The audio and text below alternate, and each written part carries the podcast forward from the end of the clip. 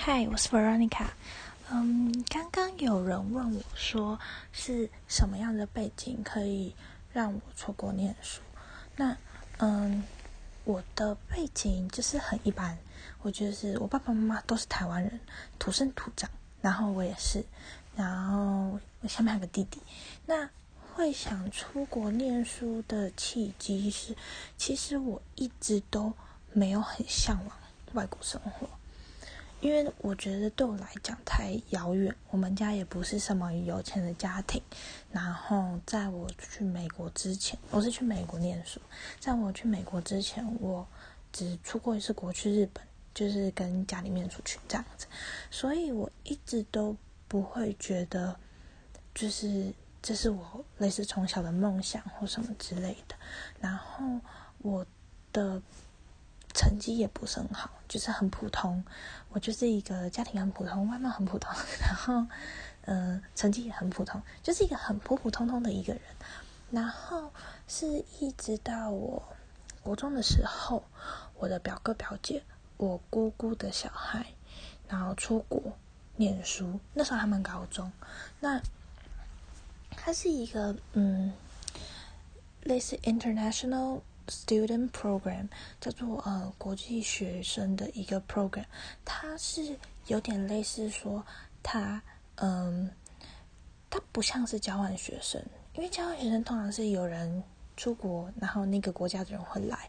那交换学生 program 我听过有呃真的交换学生，就是我们家可能一个小孩，打个比方去法国，那那个家庭就是是住寄宿家庭的，那那个家庭的。小孩也来我们家住，就可能就睡我的房间或等等之类的。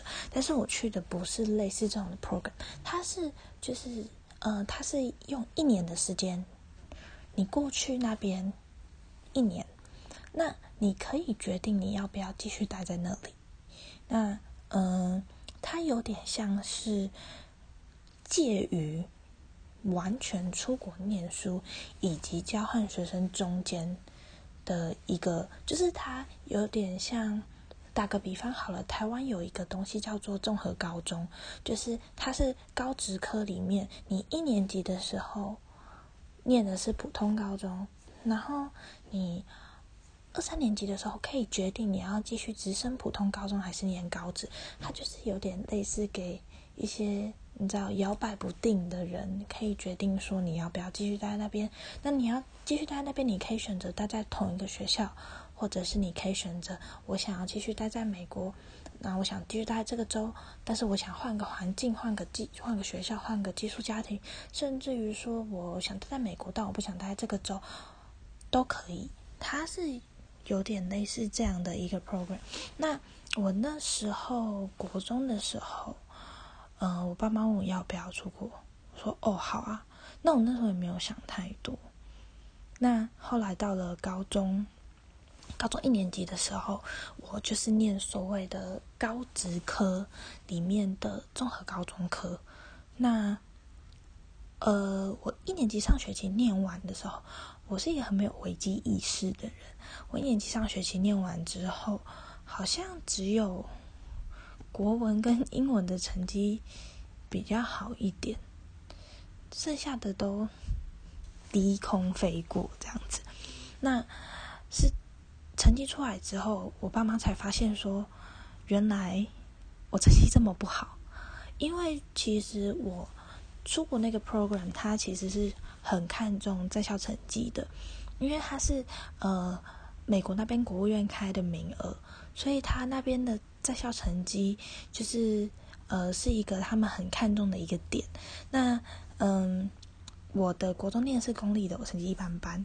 然后高中念的是公立的，可是我的成绩就是很普通，低空飞过。除了国文、英文比较好以外，数学好像还被挡。印象中，然后后来我一年级下学就非常非常非常认真念书，拼死也要让数学过。然后。嗯，后来我有去考一个检定考试，它不是所谓的托福或雅思。我印象中出国是考托福跟雅思，好像不是考多译。但是我都不是考这几个考试，我是直接从美国就是他们有一张英文考试卷，然后寄给我们，然后我们没有答案。我记得那个考试满分好像也不是一百分，然后就写，然后就寄回去。寄回去之后，他们告诉我我不及格，但是，可他们的不及格是不是说没有没有及格标准，是没有到及格标准，而是没有到出国的标准。那后来，可是还不会告诉你你几分，他也不会告诉你说你的嗯错在哪里，怎么样去改进等等之类的。他们只会再寄一张考卷给你，叫你 retake the test。好，然后我就 retake the test，然后后来就考过了。